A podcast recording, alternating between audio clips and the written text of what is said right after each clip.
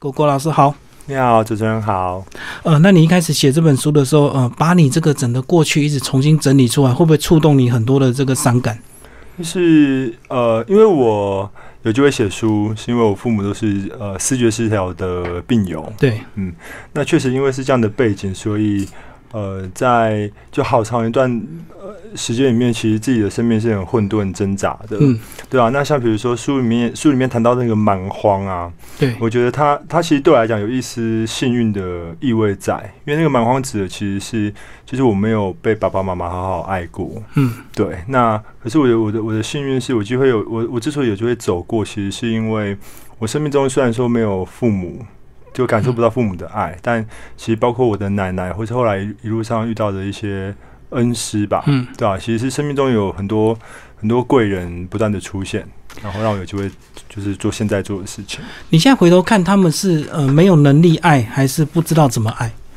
因为毕竟他们算病人嘛。嗯，我我觉得其实你提到一个让我觉得自己小时候特别挣扎的地方，因为呃，我我觉得很多人他可以恨他父母恨的理所当然，譬如说。可能他父母可能酗酒，对，呃，小三等等的，对。可是我觉得我当时的情况是因为不会有人选择变成一位精神病患，嗯，所以你好长一段时间里面其实是很压抑的，因为你你就是恨是一种很深很深的爱嘛，你你你你你对有缺乏，可是其实你是对这些人有期待的。可是我觉得那时候辛苦是你的理智会告诉你，你不应该恨你的爸妈，因为他们是有病的，对啊，不你对？你的理智会跟你讲说他、嗯他们是没有选择的，对，对啊，对啊，所以我觉得确实是，呃，虽然说生活里面回想起来还是有一些，还是有一些跟他们一起生活的很零碎的片段，嗯，但大体上来讲，确实是因为，呃，他们因为这场病，所以缺席了我的人生，这样。所以你整个这个成长过程，是不是从一开始算是有点自卑，一直到最后有点有点曾经很偏差、很迷失，对不对？嗯，就是嗯在国高中那段时间，对啊，我觉得其实就像，因为我现在现在是一个教育工作者，嗯，所以讲起来也蛮好笑的是，我我现在看看现在所谓比较偏差或叛逆的孩子在做的事情，跟我二十年前在做的事情好像都差不多。对一样的对啊坏事， 都一样的坏事。然后我觉得， 我觉得在那个过程里面是，因为人人需要感受到归属嘛。嗯，对。那那等到我自己记青春情的时候，就是呃，在学校里面，其实多半的老师对我也。呃，我我需要被理解的期待，他们没有办法满足我，就像他们希望我当一个好学生的要求，我做不到一样，所以大部分老师对你是头痛，还是觉得这个很讨厌你，还是这就个很头痛啊。嗯对吧、因为像我就记得，我记得有有一件事情是，嗯、我读国中的时候，那因为我那时候在学校里面，就是觉得自己是，你知道，就是以为自己是学校的呃呃风云人物啊，那那带头的那种，是吧对对对，那那 种觉得自己是那种角色的人。嗯然后有一次我两个朋友就吵架，其中一个就中午传纸条给我，他就说。要我不准再帮另外一个，那不然的话，他就要跟全校的人讲说，我爸妈都是神经病。就抖你的料，这个对，嗯然后那时候就是理智线就断掉，就冲进他们教室把他吼出来，然后就是断了线的失心疯的，就是彪骂他，就说你讲啊，你现在就讲啊，讲得跟大家讲是女生对对，不对？因为女生嘛，对啊然后后来发生的事情是，那个训导主任就探头出来看，嗯，然后对他来讲就不需要解释了，就是一个一个可爱的女生哭得稀里哗啦的，嗯然被后你转欺身一负看就是训导处的常客这样，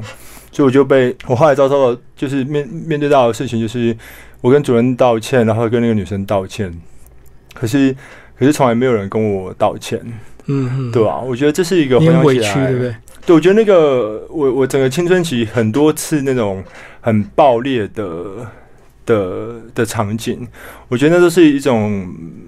很深很深的委屈吧，都是踩到你最深痛的一个地雷，这样。对吧、对吧、嗯对吧、那你后来是怎么样？就是因为遇到比较好的老师，你才嗯慢慢把自己走向这个嗯，比较光明的这一面吗？我我最近突然在想，呃，我成长的背景，我成长的过程，国高中的时候，特别是国中的时候，我我觉得很多人很多老师大家都觉得我是一个很不自爱的学生，很嗯坏的学生。而我最近在想的是，我觉得一一个人在他他他就是说他如果如果如果一个人他没有感受过被爱，他其实是没有自爱的理由的。嗯就像我回想小时候，比如大班的学生，好小好小的小小孩子，他可能就叫爸爸，你看我干嘛干嘛，妈妈你看我干嘛干嘛。可是他做的事情其实就只搬一个椅子或干嘛的。对，所以我们从最小最小最一开始的时候，我觉得我们想要变好，变得更好，有表现，其实是为了某一个重要的人，因为有人爱你嘛，你对想要啊表现给他看，对吧、嗯那我自己是一直到高中吧，高中遇到我生命中第一个很重要的老师，嗯他叫呃钟兴南，我觉得是。现在有联络嘛？有联络啊，有联络啊。然后他，他对我来讲太，当时的我来讲就是太难定位了，就是这个老师的跟其他老师都完全不一样。像他会花呃很多很多的时间呃写字给我，跟他自己背景有关系吗？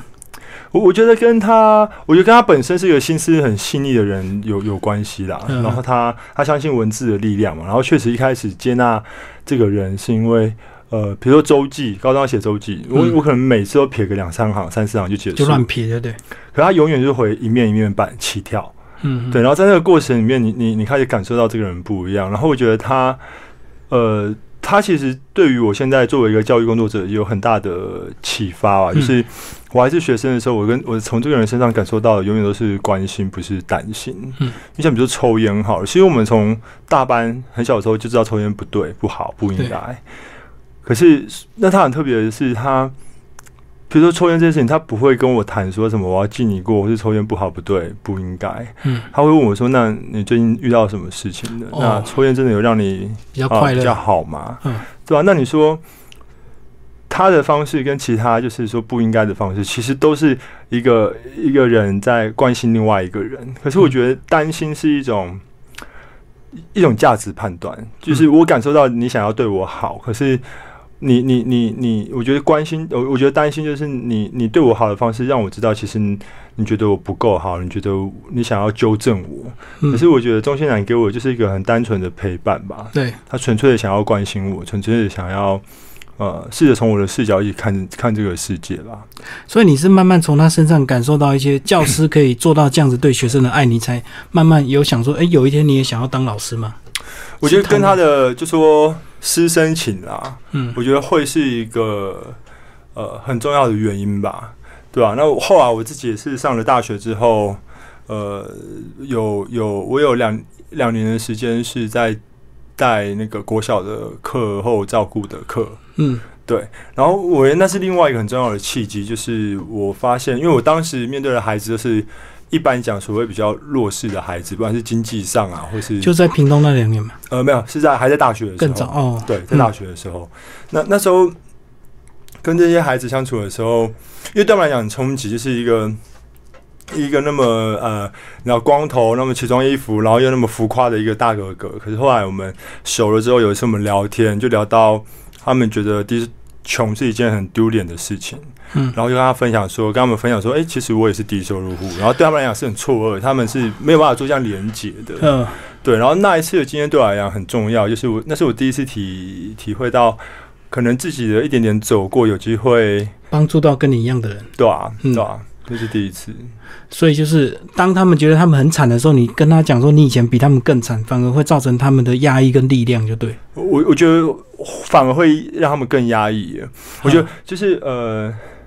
就就有有一种蛮常见的方法的的的的讲法是，你这个还好，我以前怎么样怎么样，更惨啊，对，可是我觉得得这样的想法，在在他正在辛苦的人，不管他是一个孩子还是还是怎么样的人，其实听到这种话的时候，其实你们两个人就是就彼此错过了，就是你进不了那个人的的心吧。所以，所以我觉得，呃，我我我我都是让孩子知道。呃，就是如果要就在陪伴孩子这件事情上面啦，我觉得我我我期待自己做到的是，呃，不特别去跟孩子去强调他的背景有多嗯嗯多差，因为因为其实其实逆境很重要，就是我们现在很多大家都会谈一些呃，比如说你要有恒毅力啊，你要有同理心啊等等对这些很重要的品格。而这些这些很重要的品格，如果没有逆境的话，你是锻炼不出来的。可是我觉得那个辛苦是辛苦在你单单只有逆逆境是不够的，嗯，他需要需要在内境当中需要有人陪着。那我我期许自己是这样的一个陪伴者，可是，在陪伴孩子就经历一些逆境的那个过程里面，我觉得，我觉得不会去过度强调他现在很辛苦或他家庭怎么样，而是想办法在跟他每天的相处里面给他自信吧，然后提供他舞台吧。就是平静的陪伴，不用过度的讲一些人生大道理，或者是、呃、要跟他讲很多人生的方向这样，是诶、我觉得我觉得那些不需要欸诶、因为讲多他反而会反感，就对。嗯，而且讲多话都会背了，然后会背的同时就离我越来越远，新的距离就越来越远。对啊，然后你写这本书的时候，那时候主要是在屏东吗？对，啊我那时候在三呃三地屏东县三地门嗯嗯，的排湾组的学校服务。那时候为什么会想入想加入这个 TFT？嗯，因为 TFT 就是一个呃，其实是跟现场所有老师一样，就是大家是一起在努力想要改善教育不平等这件事情。嗯，那当初会加入 TFT，其实是因为 TFT 的愿景愿景里面有一句话是叫呃，不论出身，希望所有的孩子都有优质的受教权。对，其实不论出身这四个字很打动我，因为嗯在我自己的呃生命经验里面，我应该说，我从我自己的幸幸运里面体会到，其实一个人要能够好好长大，需要很多很多的运气。因为比如说像我自己，就是我我父母发病，可是我很幸运的地方是，呃，包括奶奶、爷爷，嗯然后后来遇到的人，其实生命里不断有很重要的人，就是接应我，让我可以在虽然曾经走偏过一小段，但但回过头来我没有错过我自己的人生。可是可是呃，特别是早就是硕班的时候，因为我念犯罪所，嗯所以你会有机会看到就是一些重刑犯的生命经验。其实他们的童年生活都是很坎坷的，那或者是呃，所以所以回过头来，就是那个 TFT 讲的不论出身，对我来讲是就会就会特别触特别触触动吧。然后你会希望你可以，帮助更多像你这样的人。对你希望你可以跟他们在一起吧。嗯嗯，嗯然后两年时间一到，呃，就选择到安置机构。那呃，那时候你怎么考量？呃，我觉得我很感谢我就 TFT 那两年的经验，嗯因为那两年的经验，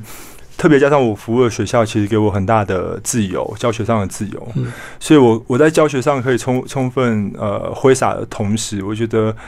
我我感受到，因为那时候我服务的学生相对而言，他还是握有比较多的资源，不管是家庭上的支持，还是各方面的支持。相对而言，相对于比如说我现在服务安置机构里的孩子，更缺乏，呃，像呃，当就是我那时候 TFT 遇到的学生，其实是比较有资源的，比较幸福一点。对，嗯按按自己机构的孩子就会更辛苦。是，所以那时候还在 TFT 的时候，我就体会到，其实教学是一个我有兴趣的事情，可是它不是我最最有热衷、最挂念的事情。我觉得我我我工作上我我最挂念或者是最呃最在乎的是，我希望我可以跟呃所谓比较边缘的孩子就更多像你过去这样的你，对不对？嗯陪伴陪陪陪陪伴这样子的人，那那安置机构就会是一个呃适合我来的地方吧。哦，因为他们可能更边缘，就对了。那我们讲那个嗯偏乡，虽然是偏乡，可是他可能还有他的族人，还有他的部落，嗯或者其实很多社会资源本来就会跑进去偏乡，对不对？我觉得对，而且在偏向这件议题上面，其实呃很深的感受是。我在感受那个城乡差异到城乡差距的矛盾，因为其实事实上，很多人对比如说像我这样的都市人，又偏向在这样的词汇是很感冒的。嗯，他会觉得我是不是一个都市人的优越或怎么样的？天龙国 那种对对，可然后我觉得，呃，抱持这样想法的人，他背后凸显的那个挣扎，是我在 TFT 那两年教学的过程里面感受到的矛盾，就是。我作为一个都市的小孩，我来看所谓偏向的孩子，其实他们比都市的孩子自由很多。嗯，时间上他不需要补那么多的习，空间上对啊，然后空间上他可能就是他的生活里里面就是面对大山大海，对对啊，所以可是可是很务实，对很多家长很真实的焦虑是，那小孩子到了国中的时候，他到底到底要不要往都市送？嗯，特别他有说会不会到了都市去求学比较有竞争力？对，因为国小还可以玩嘛，到国对高这个国中、高中，那个家长就要思考要不要到都市去念，或者是一定要去都市，因为偏乡可能只有国小嘛。对，所以所以我觉得呃没有办法否认的事情是，如果呃考试还是主要的升学机制的话，或是如果学历还是某种程度上蛮重要的话，那都市它确实还是握有相对比较多的资源，对对啊吧、所以那时候，这是我那时候在乡村在偏乡服务感受到的就矛盾吧，就是。从偏乡就是那个城乡差异到嗯城乡差距，对啊，后嗯来怎么样决定到你现在服务的这个单位？因为安置机构也蛮多的嘛，为什么选择普里？因为我觉得我我自己的呃，算是比呃讲肉麻一点，算是教育上的一点点相信或信念吧。是我是相信呃爱的教育的，我是相信呃用更多的等待，然后引导是可以换来真正的成长。就比起嗯你那种权威式的压迫，或哦打骂教育。，对，嗯那我很庆幸我现在在成球少家园的原因，是因为就我们这边，我们这边其实就是在落实阿嬷的精神吧。成球是我们的创办人，他是一个阿嬷。嗯哼对啊，那阿嬷本人就是她以身作则的身教的示范，就是就是呃比较温柔。所以他本身背景是什么？以前是老师吗？呃，阿嬷是一个传奇人物，可是我对于她的那个过往的 过往的理解，其实相对来讲还是有限的。可是像我现在，因为阿嬷其实快九十岁了，嗯，对，那现在 还是有机会，呃，侧面的观察到这个人，还是有机会跟他稍微一起一起，比如说共事啊。一起共事，嗯然后你就感受得到他对孩子的那份温柔吧。因为我们的孩子很多都是，呃，一般一会让一般人觉得比较害怕、比较有距离的，比如他很可能有很多的刺青啊，类似像这样的情可是况。他什么原因到你们这个机构？嗯，是社社会局安置还是怎么样？就是安置机构里面的孩子，呃，就两大概是两种，一个就是社会局安置的，嗯，那另外一个就是司法安置的，哦，了解。嗯对、对。那其实不管这两种哪一种，其实会来会进到安置机构里的孩子，他先前的生命经验大概都有很长的一段时间是遭受到严重的虐待或者是忽略的，嗯，所以会来机构的孩子，其实就比例上来讲，他有更多更高的，比如说问题行为，或者是更更阳刚吧，可是这些安置机构，我看很多都是用比较严格的管教、欸，嗯因为就是怕他们再逃脱或者是怎么样。那你们是用什么方式？就爱的教育吗？呃，我觉得如果在资源允许的情况下，嗯就是包括人人力、能待遇力充，足，嗯，对，然后专业专业的呃技能的培训都都都很到位的情况下，我我相我选择相信的是，所有的安置机构都希望往。辅导那边更靠拢一点，往嗯陪伴更靠拢一点。是，可是我觉得安置机构面临到很真实的困境是，呃，太少的，比如说生活辅导老师人力要管理太多的嗯学生，所以你你势必要比较朝向管理的方向，对，对吧、那那我觉得我们机构相对来讲，呃，比较好一点，比较真的能够落实所谓的爱的教育或者等待引导这这这这些东西，是因为相对于其他的机构，我们在人力的配比上是比较充足的。就嗯即便其实我们单位现在还是缺人，但我举个比别人要好举个多可能比较具体的例子是，像在我们单位，你同一个时间一个生辅老师要陪伴的孩子大概就是呃六到八位，可是其实，在很多安置机构到现在可能还是一个生辅老师要陪伴十几位的学生，哦对啊配比的问题，对啊，嗯那那也也许可以有一个类比是，呃，为人父母，就是如果父母他们要呃照顾两三个孩子，可能一个晚上都会让你觉得很耗竭、很耗能量。嗯，那更何况在机构里面的孩子，他他其实其实是更不稳定的。你要陪伴机构里面的孩子，其实是更耗能量的。那这个时候，我们再来想，就是当一个老师要面对六到八个学生的时候，其实已经是蛮吃力的。嗯嗯嗯，嗯，哦，所以你相对这个其他教养机构，你们算人力还算是充分一点点，相对而言，嗯，相对而嗯言所以一个人只要对六到八个就好，对对，嗯嗯，然后在那边多久？我目前服务大概半年多吧。嗯嗯，对。那你有感受到一些自己个人的一些成长或改变吗？就是嗯、呃，你在外面看他们，跟你这个活生生跟他们这个生活嗯，差别在哪？因为其实对我来讲，呃，可能因为我小时候也是比较叛逆，对，对，所以我我现在在陪伴机构里面的某一些很叛逆的孩子的时候，其实我我会觉得好像在陪伴以前的自己，嗯嗯，嗯，所以这这半年多来，我我我觉得有很大的体会是，呃，其实人生真的很难说，就是。我我我我自己还小的时候，大家来看我也也也不会猜想到我有一个能耐呃去做我想做的事情，然后我想当老师。所有今天就对，对，嗯所以像我现在陪陪伴我学生的时候，他们的环境真的是蛮辛苦的，不然你不会来到安置机构。对可是我就不会过度的担心，因为因为因为这讲到底，可能未来的变数真的太多了，所以其实你没有你没有理由去过度的乐观或悲观。嗯所以我觉得我这这半年多。呃陪伴现在的孩子，我觉得也算是他们教会我的吧，就是就是我们就是一起好好把握这个当下，我们一起好好想说，呃，你现在面面对到的问题，不管是情绪管理上的问题，还是呃一些问题行为的问题，就是就是在这个当下我，我我好好陪你，然后这也是其实我能为你所做的唯一的事情吧。所以你这半年有成就感吗？成就感其实比起在学校当老师，是能有成就感机会少很多，嗯，因为在学校里面当老师主要是授课嘛，对哦，所以你你可以在授课的过程里面去感受到那个学生的进步。嗯可是因为呃，在安置机构里面，像我的角色是生活辅导老师，生活辅导老师，所以我们就是陪他们一起生活，比如嗯对说叫他起床，陪他吃吃饭，然后送他去上班、上课、嗯，就医、看电影等等，就是很生活、很琐碎的陪伴伴。就对，嗯所以在这么生活、日常生活里面的陪伴，其实你你很难去找到，本来就是嘛，很难去在那么短的时间，一年两年里面，你就去看到孩很孩子很明显的进步。 可是，可是这个反过头来又变成是，我觉得生辅老师这个工作很大的挑战，因为他会进来安置机构的孩子，他可能一路上都是被人家贴副标签的，对，所以他就听惯了各种对他的批评跟指责负面的东对，西，嗯，可是，所以我在很日常琐碎的陪伴里面，我要去找到那个可以值得夸奖他、鼓励他的事情。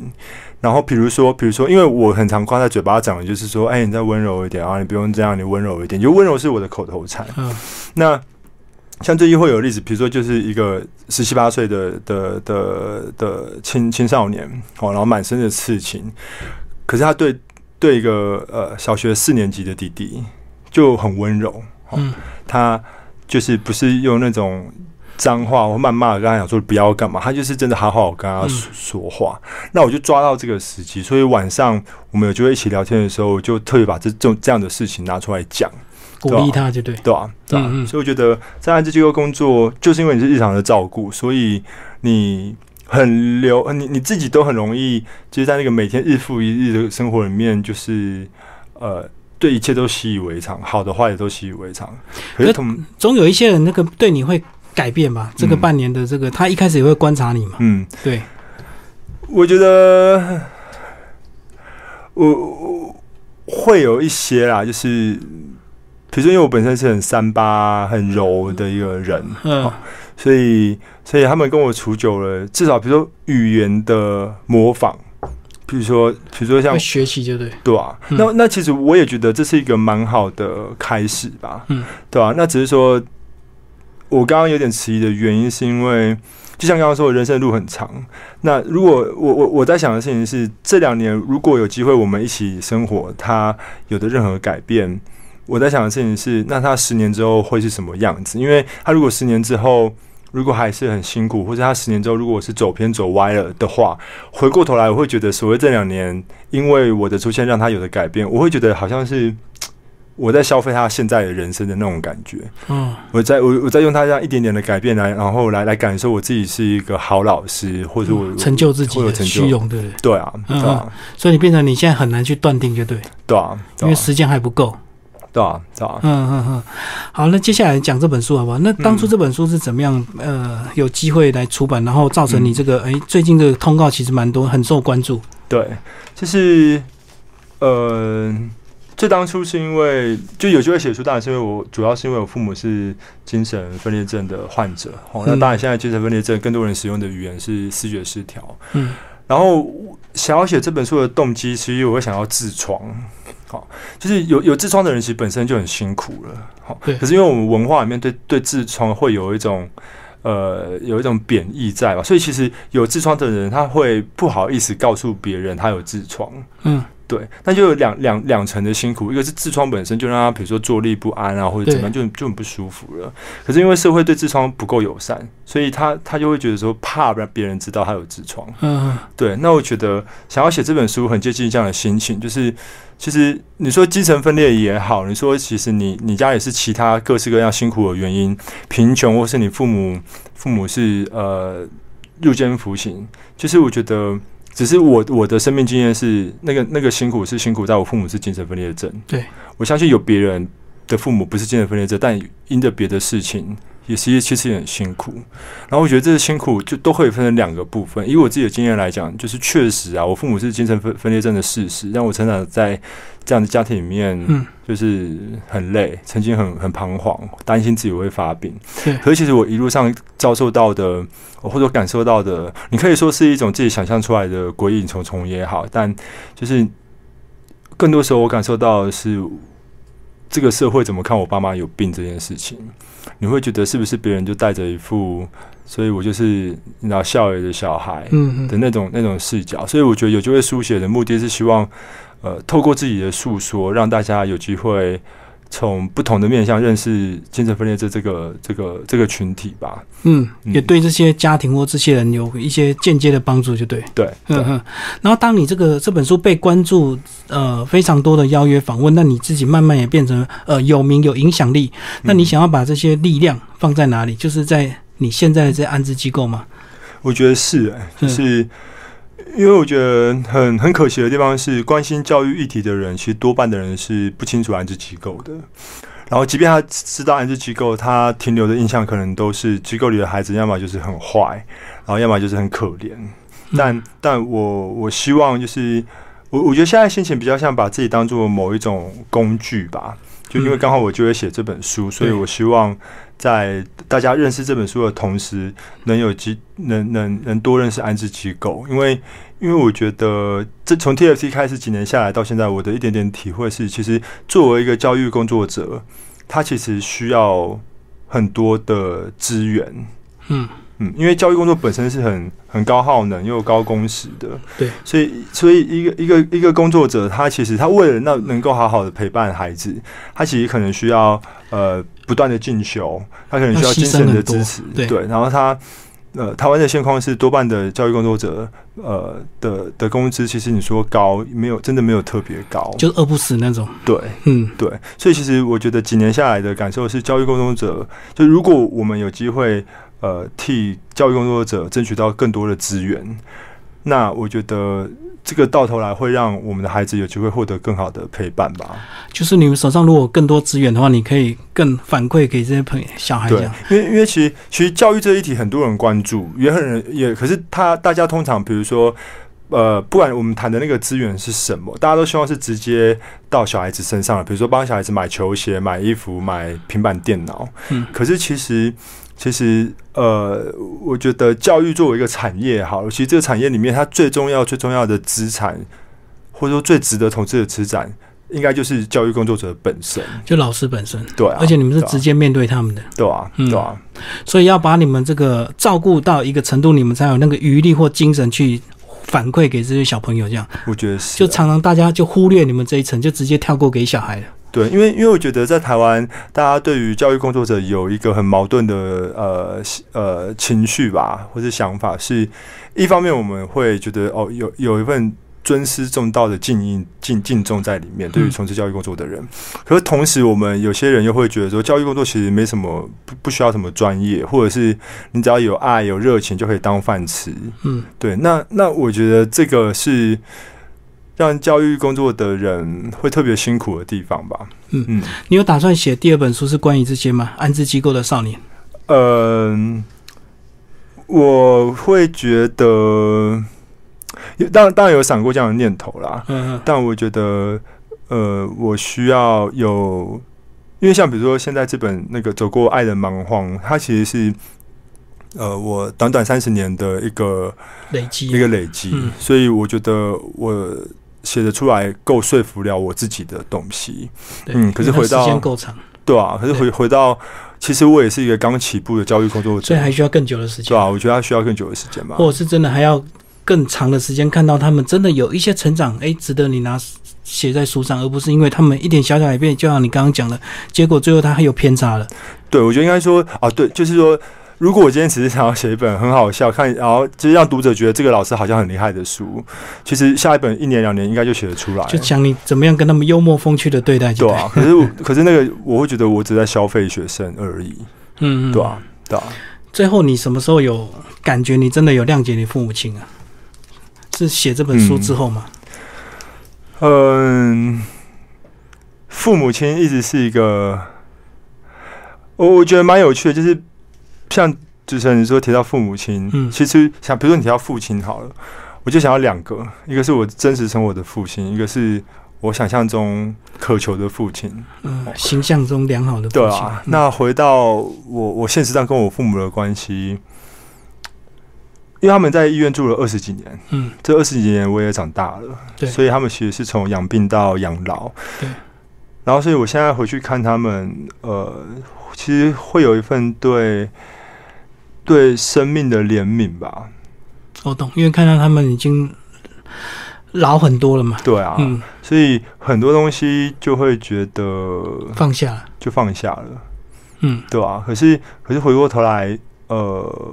你说我跟他们有的是亲子关系嘛，就是就是可能因为我没有待过所谓一般比较常态的家庭里面，所以我会觉得，嗯，你要就是我也不会觉得我爸我跟我爸妈之间是亲情的连结，可是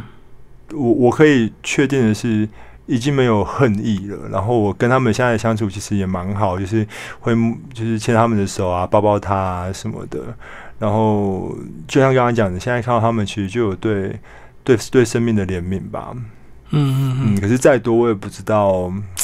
我自己还在感受吧，应该这样讲。也不能讲说就很怎么样，有点矫情，对嗯不对？因为毕竟你过去活得很辛苦，这样，对啊，对啊，就所以只能很平淡的来看你们现在的关系这样子。对啊，对啊，嗯就，还在感受吧。但是你自己个人以后会渴望嗯，有这样的家庭关系吗？或者是呃，如果你自己呃有一天有有小孩那那这些事情呢？你你嗯会去逃避这些？哦我觉得这是一个，就是好像只要在自己的成长经验里面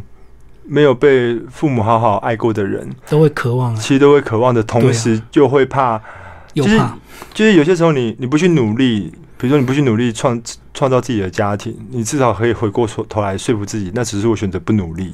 可是我觉得那个担心是因为你太渴望亲情，太渴望幸福美满的家庭，嗯，所以你会担心你真的结婚不能之给，后。你你实际上能给出去的，不如你远远不如你想象中你希你你你希望你做做得到的。嗯嗯嗯。对啊，所以我觉得自己也是，因为毕竟现在自己也在适婚的年纪嘛， 哈，就或者所谓适婚的年纪，所以会会是一个我现在很真实的纠结吧，就是到底要不要结婚，乃至于要不要有小孩，嗯，对啊不，过我在想，你应该更多的情绪是想要转化你过去的一些不幸给其他更多的小孩，对不对？对啊所以你会选择对啊去安置机构去接触这些人，要不然很多人对他们是逃避的嘛，不想嗯，不需要去接触他们呢、是啊，因是为啊，他们的责任好像很多都是在原生家庭，并不是在老师身上。对对嗯，对。好，今天非常谢谢我们的作者这个呃文国士为大家介绍他的第一本书啊，《走过爱的蛮荒》，也期待他未来呢呃有机会再出版第二本书。那听众朋友，哎，有机会如果要跟你互动，啊要怎么？